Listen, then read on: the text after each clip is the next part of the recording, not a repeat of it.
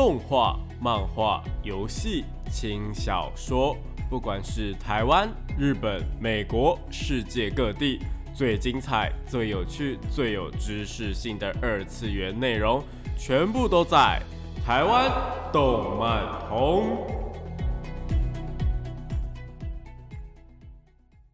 嗨，大家下午好啊！欢迎来到台湾动漫通二点零的节目现场，这里是复兴广播电台，台北、台中、高雄 AM 五九四，台中 FM 一零七点八，我是你们的主持人电波 B B，可以叫我 B B 就好哦。连说搜寻电波 B B 就可以找到我以及相关的节目资讯。那今天呢，我们要聊些什么东西呢？今天啊，我在网络上面看到一个非常非常有趣的文章哦，是在说呢。二零一一年推出的那些经典动画们，然后我才发现说，哎，二零一一年确实是我追动漫其实是最狂热，也是刚入坑没几年的时候。然后那个时候的动画呢，真的是哎有非常非常多经典的作品。那我今天呢就想来跟大家分享一下，到底有哪一些作品是值得观看的。毕竟现在呢有非常多的呃新入坑的。嗯，仔仔们呢，又或者是呃那个年代就是没有在追，又或者后来才回坑的仔仔们嘛。那其实有些作品呢，呃，错过就是真的非常非常可惜的。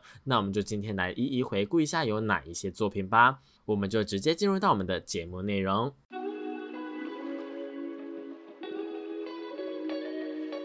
少年少女、热血感动、悬疑推理、恐怖血腥、寓教娱乐、恋爱放闪、BL GL，各式各样的动漫作品推荐，全部都在动漫推推。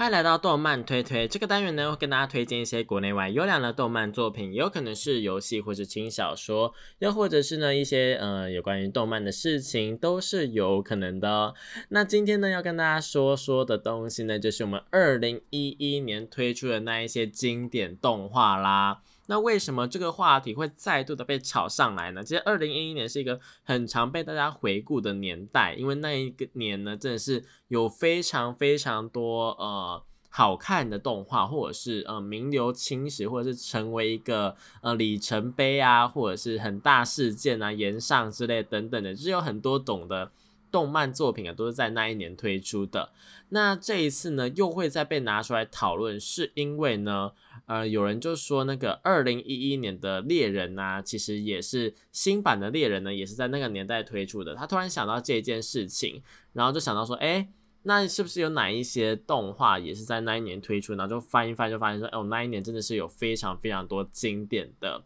首先呢，网友们呢有推荐说，哎，有四部作品是。呃，那一年最最最最最最大的，就是有一点类似四大天王的动漫作品。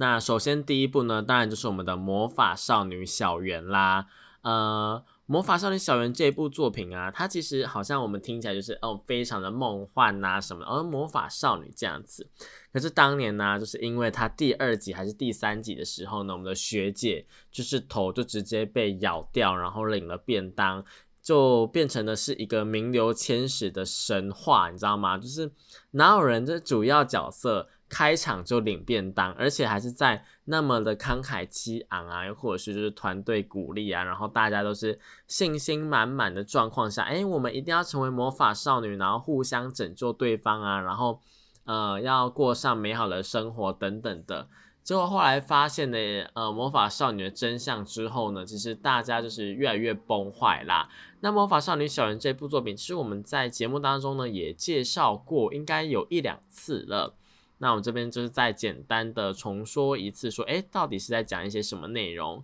他在讲说呢，哎，这个世界上其实是有一些魔女的存在。那魔女呢，他们就会派出他们使魔啊，然后去攻击人类啊，去呃，有点类似去吃掉人类的感觉啦。然后呢，这些魔法少女们呢就会出现呐，然后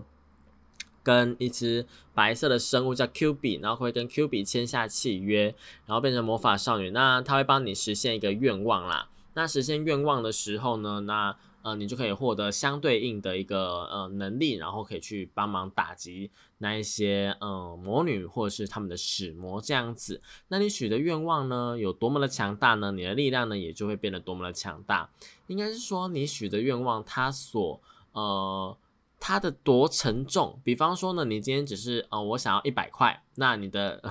你的能力可能就是非常非常弱小，可能就是拿铅笔去戳别人这样子。但如果你今天的呃愿望是想要什么呃阻止战争，那可能这个愿望呢需要耗费非常非常非常多的宇宙能量来帮助你。那同时呢，你也必须要还这个宇宙能量，也因此呢，你的呃力量就会非常非常的强大，你就必须要作战更多的那种概念呐。其实一开始是这样子想的，没有错。但后来发现说，哎，其实他们这样子的一个能量反馈，应该说是一个能量平衡，是在求一个宇宙全宇宙的一个能量平衡。那这些白色的生物就 Q B 呢，他们来这个地球啊，其实是为了要呃平衡整个宇宙的能量。然后呢，就觉得说，哎，地球上面的这些呃青少年的少女们呢，其实是能量最多的，因为他们发现说，哎。整个宇宙啊，能够制造最多能源的，其实就是呃人类的感情。那人类的感情当中呢，呃，又属于是青少年呃青少期，呃，那是什么？青少年时期的少女们是属于能量最多的，就他们的情感是最丰富的。所以呢，他们就选择将这些少女们呢，就是变成魔法少女，然后让他们在呃。努力的去战斗的过程当中呢，产生一些能量。不过最大的能量呢，其实是当魔法少女们她们已经可能快要死掉啦，又或者是她们呃不想再做的时候呢，她们其实她们的灵魂呢已经被拿走了，然后呢呃被放在一个叫做灵魂宝石的东西里面。那灵魂宝石呢，其实是已经变成是他们的本体，他们肉体呢已经是不会再成长啊，又或者是只要受伤就可以用魔法就复原这样子。然后他们如果当他们绝望的时候啊，当他们从希望转变成绝望的时候，那个能量是最巨大的。然后呢，他们就会从魔法少女变成魔女，然后这个转换的能量呢，就会变成是全宇宙都会受惠这样子。所以你许的愿望越强大，你的力量就会变得更强，没有错。但是呢，同时啊，你所变成的魔女呢，就你变成魔女之后，也会变得更加强大啦。那我们的小圆呢，就是自始至终都没有变成魔法少女，因为她在知道真相之后啊，就一直在想说，哎，到底有什么办法可以拯救大家？然后她的伙伴们就是一个一个送头这样子。然后呢，她旁边还有一个女生叫小燕，那小燕她就是呃拥有的一个操控时间的一个魔法，所以他就是一直操控时间、操控时间、操控时间，然后回来想要救小圆这样子。那也因此呢，小圆的身上啊有非常非常多的因果之线。那也就是轮回产生的每一条呃平行世界的世界线呢，都牵扯到每一个小圆身上，所以在最后一个小圆身上呢，它就有非常非常非常多的能量，它就有很多的呃每一个世界的因缘线的那种感觉啊。然后呢，这些这些线呢，就缠绕在一同一个小圆身上嘛。那同一个小圆呢，她在成为魔法少女的时候呢，她许下愿望啊，是想要变成说，哎，拯救全世界的魔法少女，让他们不会再变成魔女。如此一来呢，就可以断掉说，哎，之后啊，那一些呃少女们不会再变成因为绝望转换成魔女这样子，也不会再被攻打或者怎么样的。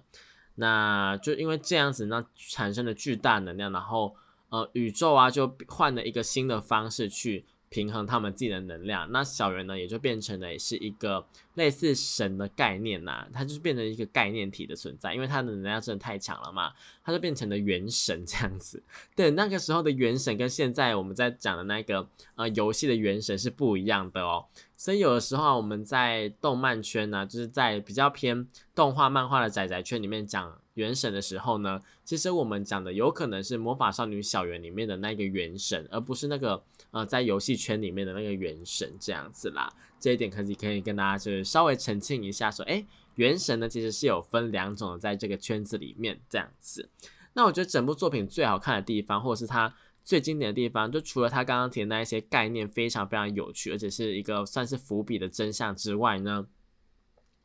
更重要的是呢，他在那个年代开创了一个呃暗黑魔法少女的一个风潮啦。从那之后呢，就有非常多像是魔法少女育成日记啊，又或者是呃魔法少女里 End 啊之类的这种魔法少女走黑暗路线的漫画动画出现。当然，在他们之前也是有类似的风格的呃动漫出现呐。但是呢，在小圆之后出现的作品，就是变得更加的精致啊，又或者是他们走的呃伏笔线就会变得更加多。那为什么我会直接就是把小圆的所有的设定拿出来讲呢？当然也是因为它已经是二零一一年的作品了，已经过了十一年了。我想呢，大家应该也是呃多少有点耳闻，应该也不会被剧透了。毕竟呢，我们的马美学姐就是每天都是到现在还有人在网络上面放她的梗图，就是她的头被咬掉的梗图啦。所以呢，我想嗯，小圆这一点应该是毋庸置疑，他已经算是一个动漫圈的神作。你踏入这个圈子。就是一定要先去看一下小圆这样子啊，就是看一下，哎，小圆到底在讲什么？就算你不知道，或是你没有看过小圆，也至少会听过他的名声这样。那他后来呢，也是有出手游啊，然后他的手游也是有改编成动画的。那他的动画就是叫做《魔法少女小圆》的魔法记录啦。那魔法记录呢，其实也是有改编成动画的，但魔法记录的动画就是有一点点的，呃，不知道他到底在做什么东西啊，就他有一些经费。呃，燃烧或者是它的画面就变得非常非常好，或者是它的战斗画面就很很厉害很厉害，就是我们的原画师就是用肝在奉献这个画面这样子。但是大部分的动画画面就是嗯，不知道发生什么事情，好像就是呃没有人在呃，应该是这样讲啦，就是你有以一般的水准来看的话，以日常的动画的水准来看的话，就那种讲述，比方说校园生活啊、日常生活那种动画的水准来看的话。它放在二零一二年可能还 OK，但是放在二零二二年，在所有的技术都这么成熟啊什么的呃状况之下，它在二零二一年的时候推出第二季吧还是什么的，然后就是延上，因为真的做的很多画面很明显就是偷工减料啊，也不能说偷工减料，可能就是真的是档期太赶，知道吗？因为有的时候啊，动画公司它就是会排很多的档期，为了要赚钱嘛，为了养活所有的原画师。大家知道说，原画师画一张图可能才几块钱而已，他们可是用生命在换钱的。所以，我们就是要很真的是非常的呃感谢这一些原画师啦。毕竟有这些原画师，我们才能够有这些呃好看的动画可以看嘛。那为了要养活这些原画师，所以他们理所当然就是要接更多的案子啊。那有些动画或者是所有的动画，他们工作室的动画可能就有一些就是没有办法顾到品质啦。但因为小圆是一个非常非常大的 IP，所以在有的画面里面，它还是做的非常的精致啦。我自己个人的话，会觉得画面对我来说还好，还没有到太崩。可是剧情的剧本或者是它的脚本上面呢，是让我蛮难受的。那这一点的话呢，就是可能跟大家就是。呃，需要稍微讲一下，就大家如果想要看的话，需要去注意一下啦。不过魔法少女小圆呢，它其实还是有出很多的剧场版的，比方说像新作啊、旧作啊，或是呃新篇章等等的，其实呢都有非常非常多的故事线或时间线。因为呢，我们刚刚提到说，哎，Homura 也就是我们的小叶呢，它是有操控时间的能力嘛，所以呢，因为它只有只剩下它记得小圆，因为小圆已经变成一个概念式的存在了。那他就有一些时呃世界线，他就想要去找这个小圆的存在，那就会变成是呃蛮有趣的状况出现，因为它可以回溯时间嘛。那当你变成概念之后，又回溯时间会发生什么事情呢？又或者是他们有出很多的漫画改编的一些呃番外篇呐，或者是。呃，小说作品等等的，其实呢，在小圆变成神之后，那没有了魔女之后呢，那世界该用什么能量去做一个平衡呢？这个也是一个非常非常有趣的点哦。所以呢，小圆这一部作品呢，我还是推荐给大家啦，好不好？那第二部作品呢，就是我们仍未知道那天所看见的花名，也就是我们所谓的未闻花名啦。未闻花名这一部作品啊，它其实呢是当年算是最最最最催泪的作品之一了，好不好？为什么我会这样讲呢？是因为说，呃，未闻花名他在歌曲上面就选了一个非常非常呃让人感动的歌曲啦，叫做《Secret Best》的，然后就是呃有一个是。他们这个动画的版本是由他们的声优去演唱的。那这个这一首歌曲啊，它其实就在讲说，哎，那一年的夏天呐，然后我们发生了哪一些事情啊，等等等等的。那这个未闻花名呢，它其实故事呢也是在讲说，呃，有一群非常非常要好的朋友，他们在小时候，呃，因为出去玩耍的关系，然后不小心，其中一位呢叫做面麻的小女生呢，她就是不小心就是呃跌入。河里面，然后就过世了。那过世之后呢，大家就变得说，哎，不再来往，因为呢，就因为这件事情影响了很多人啊，然后主角也因为这样子从一个非常非常的呃活跃的男主角啊，变成一个非常废柴的人，然后其他人呢也从一个呃呃跟屁虫啊，或者是爱哭鬼啊，变成一个呃可能浪子啊，又或者是那种资优生啊，甚至是有一些呃可能爱哭鬼啊，或者是一些比较呃丑小鸭型的女生呢，她就变成一个辣妹啊，或者是一个呃也是。算是蛮负责任的一个女生，这样子，就是他们总共有六个人，这样加那个过世的女生，就三男三女这样。然后呢，他们就是好像过了过了几十呃，可能十年之后，然后过着非常非常的就毫无瓜葛的生活嘛。那某一天呢，面麻突然出现在男主角的家里面。那也希望他长大的样子哦，虽然说还穿着就是当年的衣服，但是就是变得他长大的样子，就是有种灵体也长大的感觉啦。那在灵体长大之后啊，可他的思考可能还是没有在那一个范围，就是还没有呃真的变成是一个青少年或长大成人的感觉，所以面麻他就会用比较。嗯，童言童语的方式去跟男主角或者跟其他人就是对话这样子啦，但一开始就只有男主角看得到而已。那男主角为了想要让他成佛，或者是想要让他就是开开心心的这样子就走掉这样，所以就开始完成他一系列的愿望啊。虽然说这六人组啊，每一个人一开始都不相信说，哎，面麻真的回来了。可是呢，面麻他就是呃跟男主角就共同努力啊，然后就。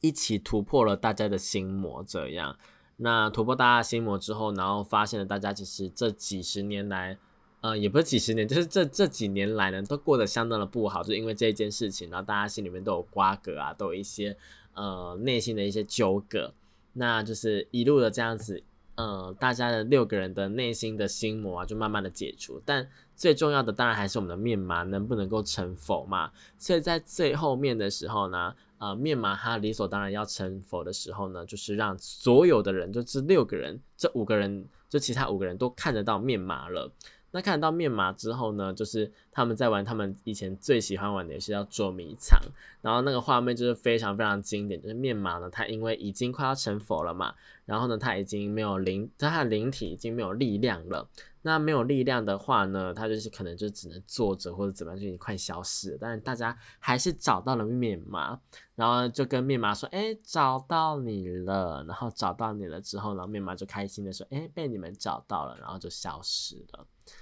算是一个动画的名场面吧。然后大家都哭的跟什么样？里面的人哭，那我们在看动画的人也是在哭，好不好？然后大家就是哭的跟真的是哭的跟什么一样了，好不好？那未闻花名呢？它其实也在今年呢，也是呃，算是应该说去年有一个十周年的计划，然后今年就是呃，因为十周年计划可能有点稍微延误，然后今年就很多消息说，哎，我们十周年的那个动画剧场版呢要推出喽。那这个动画剧场版到底在说一些什么东西？是在说他们又十年后的生活，就是跟着我们实际上的一个时间线去做一个推移，然后是他们在灭麻事件之后的又十年后。到底发生了什么事情？那面麻又不会不会又再次出现呢？这一点就只能请大家就是自己去看，好不好？就是跟大家这些呃有看过未闻花名的粉丝们说一下。那另外两部作品啊，叫做《Fate Zero》以及《命运石之门》。《Fate Zero》呢，其实《Fate》系列啊，在呃最近应该说在前阵子我们很常拿出来讲，然后呢平。呃，在本节目当中呢，有是呃介绍过整整一整集或是两集有关于行月或是 Fate 世界的东西。那如果还没有入坑 Fate 的话呢，因为 Fate 这个东西真的是不是一个作品诶，它是一个系列。那这个系列到底在讲什么东西？我觉得是需要大家自己去摸索一下的。那虽然说我有做过简单的介绍啦，所以就是大家可以去听先听一听他介绍，说哎到底在讲什么东西。不然呢？其实 Fate 这个东西，它不管是它的英灵啊、Master 啊，或者是它的一些历史的脉络等等的，或者是它的手游版、它的 Over 的呃命运的指令什么之类的，它很多很多很多很杂七杂八的东西，全部都塞进来的话，我跟你讲，这一集绝对是讲不完的。所以请大家就是呃乖乖的呢，去网络上面去听我们的一个呃 Fate 系列的那一集，然后了解一下之后呢，我们今天这边就先不讲 Fate Zero 到底在讲什么，因为 Fate Zero 呢，其实跟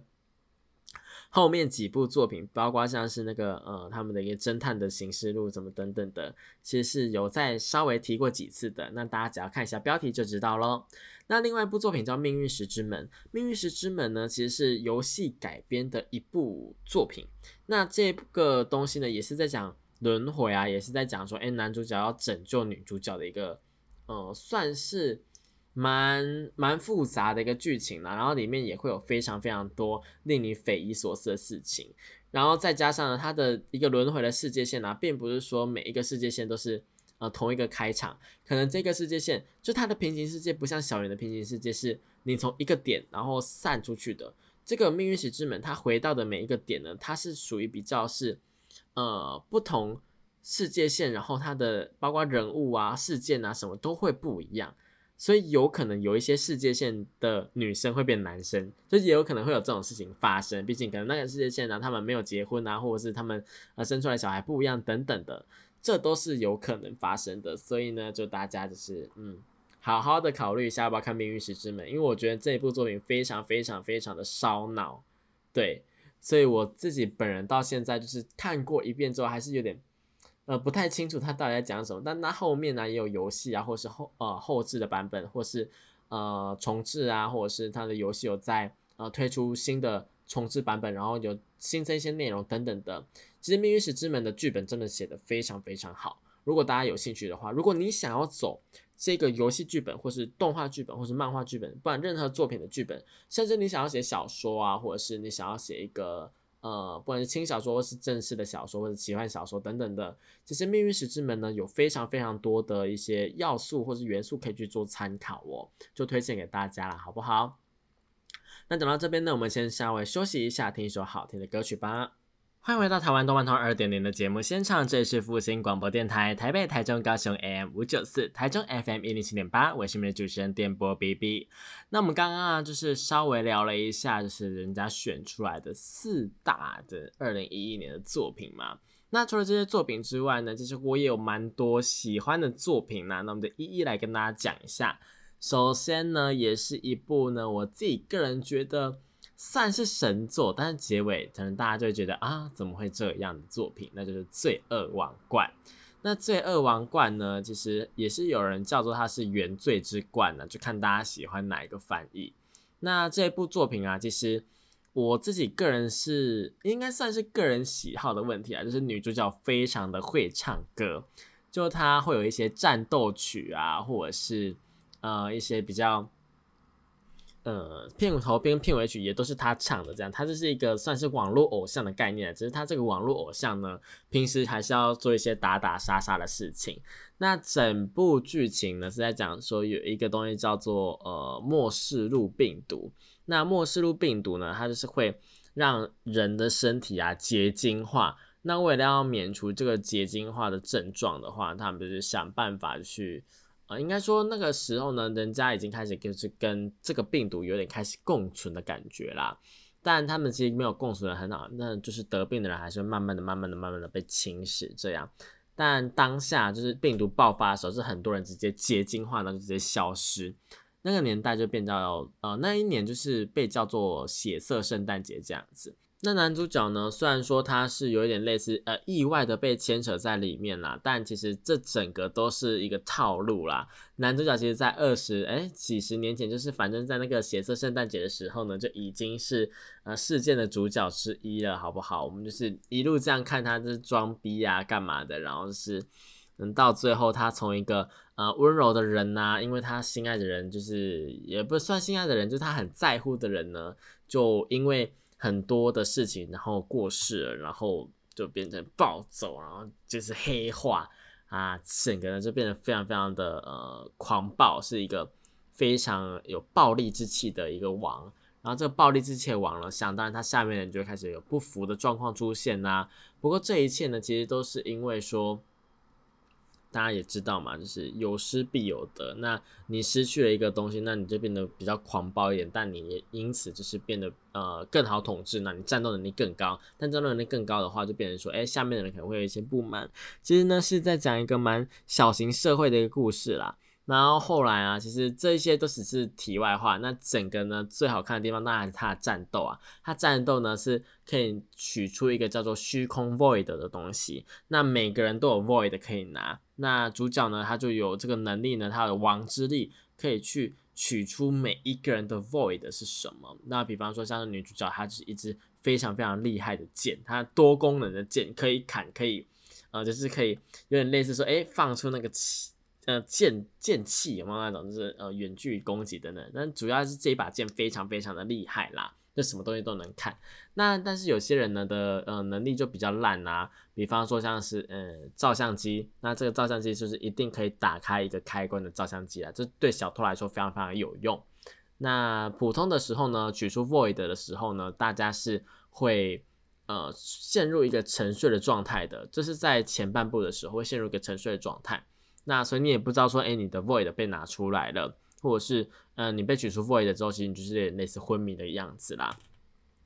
但到后面呢，就变成说，哎，每个人就是拿到自己的，可以自己拿自己的 void，就是只要网帮你取出来，然后呢，你就可以拿自己的 void 拿去作战这样。但其实 void 这个东西呢，是呃，有点类似说是你灵魂的一个象征，或者你灵魂的一个嗯代表。所以说，如果你的 void 受损、受伤的话，你本身也会受到损害，那严重的话呢，其实你本人就是会直接死掉啦。所以这一件事情呢，让大家就是呃避之唯恐不及的那种感觉，就是大家知道说，哎，原来这个破呃坏掉之后会死掉，是非常非常令人害怕的事情。所以就哦，后面就发生一些动乱啊，等等的，但这些都还是只是发生在主角群里面的事情，整个故事的世界线还是要走下去。什么血色圣诞节啊，那到底这个病毒是怎么跑出来的啊？然后呢，我们要怎么去解决等等？那女主角到底是谁？等等的，这些全部都解决。那结尾就是呃，就像我们刚刚所说的，就是令很多人觉得说，哎。怎么会这样子做？因为其实前半部在讲战斗啊，在讲呃社会啊，在讲集团啊，或者是呃战斗的场面都做得非常非常不错。只是呢，最主线的那一个血色圣诞节，到底它的病毒的原因啊，以及它病毒的背后的一些东西，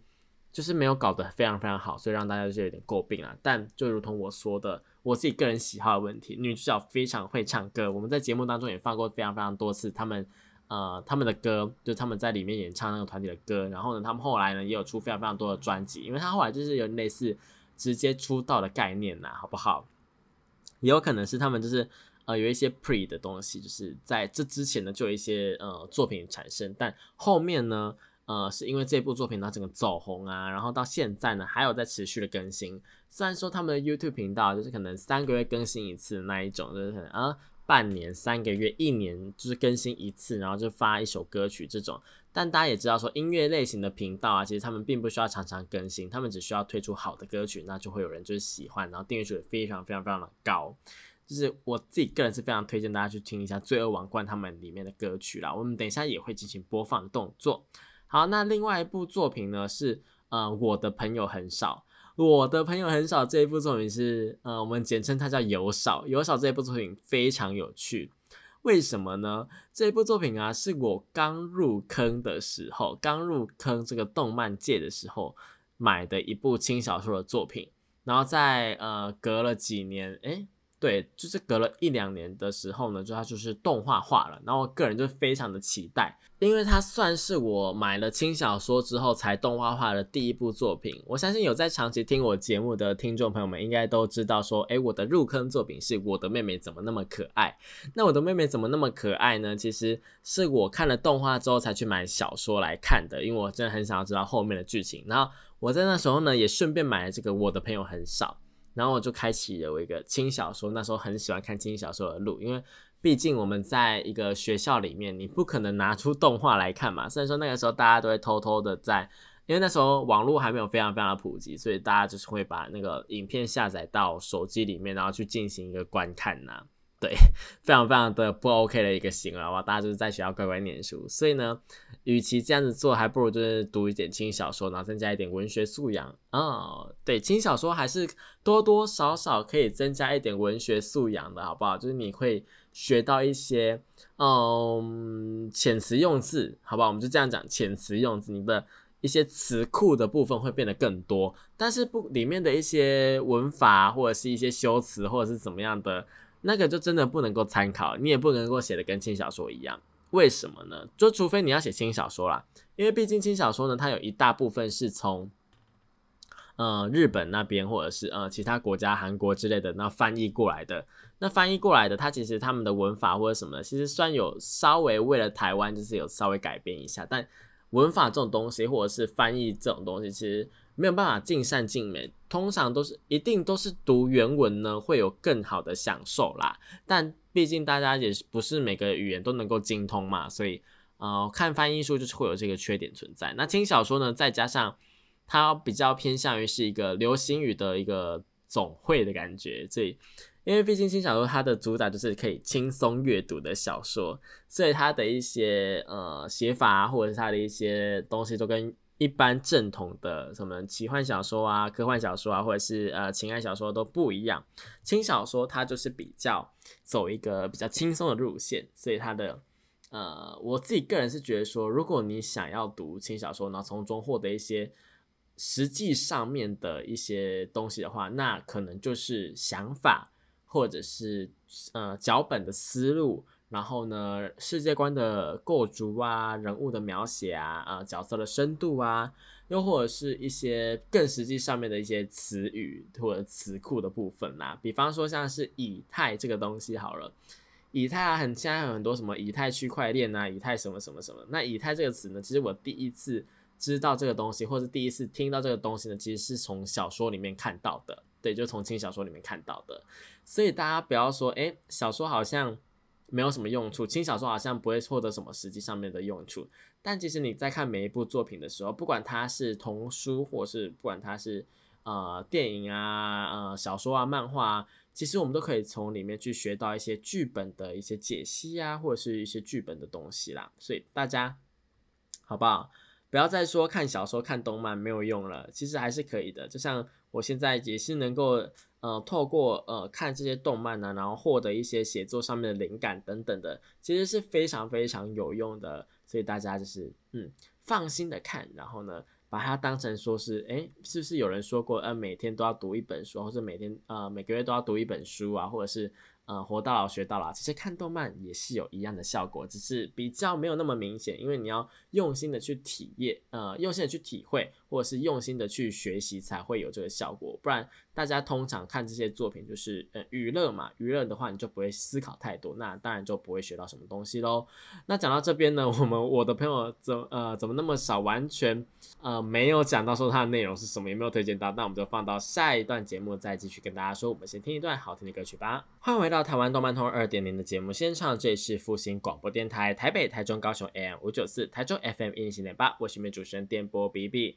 那我们现在呢，就是要回过头来讲一下，我的朋友很少到底在讲什么东西啦。他其实呢是在讲说，有一群人，呃，他们都没有朋友。他们就是名副其实的，他们的朋友很少，可能是因为呢，他们的个性比较机车，又或者是呃，因为呃非常非常常见的理由，就是男主角他可能长得一脸不良样，所以就是被大家误会说，哎，他是不是非常的难相处？但通常这一类型的主角啊，他们都是嗯，可能料理技术高超啊，很会做甜点呐，或者女子力很高，那就是后话了，好不好？那里面呢，就有很多的一些角色是需要去。嗯，调节他的人际关系的，那他们就创了一个零人设，然后都是一些朋友很少的怪人进来这样子。那包括了一些大小姐啊，然后他的青梅竹马，然后一些理工生啊、修女啊，呃。中二少女啊，又或者是女仆啊，到底是女仆还是男仆呢？这个点就是 算是一个小伏笔啊。那我的朋友很少呢，他就是主打说还蛮有趣的内容，他就是那一个年代非常非常主流的轻小说类型，就是一个男生配很多女生，然后在校园里面，然后打打闹闹，打打闹闹，然后大家都有自己各自背后的一些角色深度啊，角色故事。那个年代的作品就是比较偏向于说，哎，每一个角色的深度都还蛮深的，不像现在有一些轻小说，它就主打说，哎，两个人或是四个人这样子，然后，呃，一些配角啊，或者是，嗯，你不知道是不是主角的人呢，通常他们的故事线都超级超级无聊，或者是没有深度的。这也是为什么我觉得说好作品要慎选呢？因为现在真的是因为轻小说已经泛滥了，然后呢。手机小说也泛滥了，那变成说每一个人都有出头天的机会，但每一个人呃都有发表机会的话呢，就变成嗯品质啊或素质变得比较难以去掌握啦。所以要找到一部好作品呢，通常还是需要经过专业的编辑啊，或者是出版社去做一个评量。那我自己个人也是因为这样子，所以比较喜欢一些书库的作品啦。所以网络小说对我来说呢，呃，可以看，可以看，但就是评价越多的东西我才会看，因为有些网络小说你真的是读到一半，你就会觉得说，哎，什么东西完全不通啊？但是主角前面不是已经就是杀了他妈妈吗？怎么他妈妈后面又出现？或者是哎，他刚刚不是去去升级，然后拿到一个新的装备嘛？啊，怎么还会被这个怪给打死？等等的。就有非常非常多的逻辑不通的地方在，所以我自己个人觉得说，哎，大家可以去看书库的作品。什么叫书库的作品？就是有经过出版社认证啊，又或者是就是有出版过的东西，就叫都是书库的作品了，好不好？就实际出版的。那网络小说就是存在网络上面的嘛。不过呢，有非常非常多的网络小说，就是因为在网络上面发表之后啊，然后被看到，然后就被呃签下去，然后就有书库版出现。那书库版跟小说版，他们多多少少会有内容上不一样。比方说像是从零开始的异世界生活，又或者是啊转生成史莱姆这两部作品，他们其实都是有网络版的。那网络版的内容呢，其实是可以拿来做书库版的一个参考，就是你书库版还没有。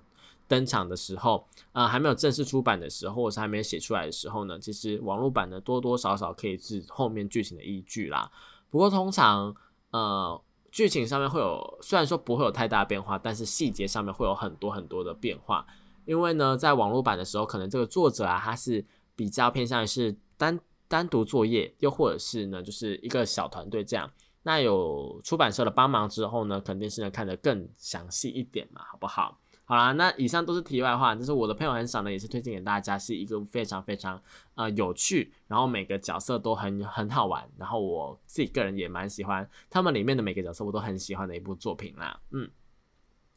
那我们最后呢，再来介绍一部二零一一年，其实是我最最最最最主打的作品。呃，其实有两部，一部呢叫《日常》，一部叫做《未来日记》。日常的话呢，是走一个比较。呃，我觉得它算是搞笑动画的一个巅峰之作，到后面呢才呃比较被搞笑三人娘啊，或者是呃异世界的叔叔这种呃作品给拉下来。但是日常真的是四格漫画的一个巅峰，我真的是必须要这样讲，四格漫画能够改编成一个二十四分钟的动画就算了。好不好？他的节奏掌握的非常好，他的音乐也掌握的非常好，音效也下的非常好。日常这部作品，他的一些动画制作组，我真的是必须要给他们鼓鼓掌，给他们掌声鼓励。真的是他们让我们在那一年就是充满了欢笑。那日常后面有出其他的动画，这样，呃，里面呢就讲说三个，主要是三个高中女生，她们的一些。日常生活，但他们日常生活非常的无厘头，非常的异想天开、天马行空。什么呃法式啊，可以拔下来，就是他法式其实连接的头发，然后拔下来可以变火箭冲上去之类的，又或者是会对着山羊过肩摔之类的，又或者是他们会在呃教室里面玩那种。呃，日本人很喜欢有那种，应该说每个日本动画都有那种小游戏，比方说什么弹橡皮擦，我们台湾也有啦，弹橡皮擦，或是啊他们那边叫做什么纸片，那我们这边可能叫昂阿飘这样子。那玩这些东西的时候，就会变得非常非常的白热化的一个激斗的那种感觉，就你会把它那时候说，到底是我到底在看什么呃战斗漫画吗？很像战斗陀螺或是弹珠人之类的这种。呃，动画或者是什么，嗯，暴走四驱车等等的，就是那更早以前那种对战的动画那种感觉，然后好热血，好热血，然后想说，哎。但是他们就只是在校园里面，可能上课时候玩游戏这样子，就很好笑，真的很好笑。日常这部作品讲三个女高中生，他们的一个整个高中生活里面还有很多的配角，然后配角们也都是非常有趣。比方说，可以看到校长在外面跟呃山羊还是鹿在那边打架，就在教室外面窗户外面那边打架，就很有趣，好不好？就推荐给大家这个日常这部作品。那另外一部作品就是《未来日记》啦，《未来日记》我看完之后。不只是呃买了他的一个整套的漫画，还买了他的一个番外篇，再加上我把动画呢整个看了大概两三次吧。然后他还有出一些比较特别的周边，我也都有买，就是算是一个我呃内心上非常非常喜欢的轮回神作啦。那呃，其实讲轮回神作呢，就已经有一点点暴雷了。未来日记它是在讲说，呃，这个那个世界的神他要死掉了，所以他要找出他的后继人，就是他的继承者。那他的继承者呢？他要怎么选呢？他就从呃人类里面选出了十二个人，然后呢给他们个人一个人一部未来日记。那透过这个未来日记，他们去预测其他十二呃其他十一位人的一个行踪啊，或者怎么样，然后去呃杀死其他人，然后最后一个人呢就可以变成这个新世界的王。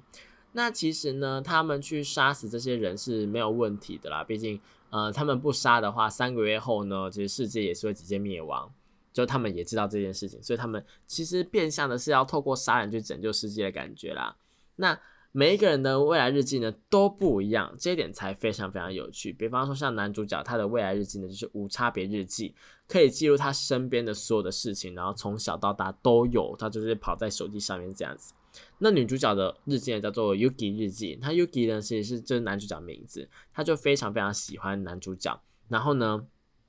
她就会透过这个 Yuki 日记看到 Yuki 旁边所有的事情。那因为呃，男主角日记呢，他只能从他的视角看；那 Yuki 日记呢，只是可以看到男主角以外，就是他周边的所有事情。所以两个人的日记合起来，算是一个非常全面、毫无死角的一呃，算是一个。有点类似作弊的存在吧？那他们两个是携手搭档，然后一起闯关的感觉啦。不过呢，因为女主角她很多疯狂的行为，让男主角在中间或者是一度觉得女主角不可信，然后就是闹了很多次的呃不和啊，或者是呃别扭。然后又因为其他的一些呃日记持有人的挑拨等等，其实女主角一路走过来是非常非常的辛苦的。那 Yuki 她其实是一个。呃，在前期你看到会非常想打他，想说他到底是怎么一回事？你到底有没有要认真做事情？到底呃，你身为一个男主角，到底有没有在做事的那种感觉，就会让你非常非常生气。但那后面就会比较好一点点的。那整个呃十二个日记持有人呢，呃，我们不算第一个好了，因为第一个在第一集就领便当了，算是大家也知道这种大逃杀游戏就是要让大家见识一下，说哎。这游戏是怎么玩的？所以第一、哦、第二集就一定会有一个人挂彩，那个人就是跑龙套的，我们就是不理他。那剩下十一个人，他们每个人日记都非常非常有趣，比方说有图像日记啊，又或者是啊呃私欲日记啊，或者是抚养日记啊，又或者是那种呃电子日记啊，很很高超的未来日记啊，或者是逃走日记等等的，有非常非常多的日记。那就是可以请大家就是自行去看一下《未来日记》这部作品。它是一部呢充满了血腥、病娇，然后呢悬疑推理的一个作品啊。但这一类型的作品，就是你只要看过一次，知道说它到底会怎么样走之后呢，就会比较没有吸引力，就是你很难再去看第二次。但因为它里面的剧情写的真的太好了，它的剧情编排也做的非常非常好，绝对算是神作之一，就是没有烂尾的作品。所以，请大家就是未来日子去看起来是觉得没有问题的。好啦，讲到这边呢，其实我们还有非常非常多二零一一年的作品还没有做介绍啦。但下一集会不会介绍呢？我们还没有办法跟大家确认。不过呢，就请大家呢，就继续锁定我们的复兴广播电台的台湾动漫的二点零。我们下个礼拜同一时间一样在空中相会喽。那我是 B B，下次见，拜拜。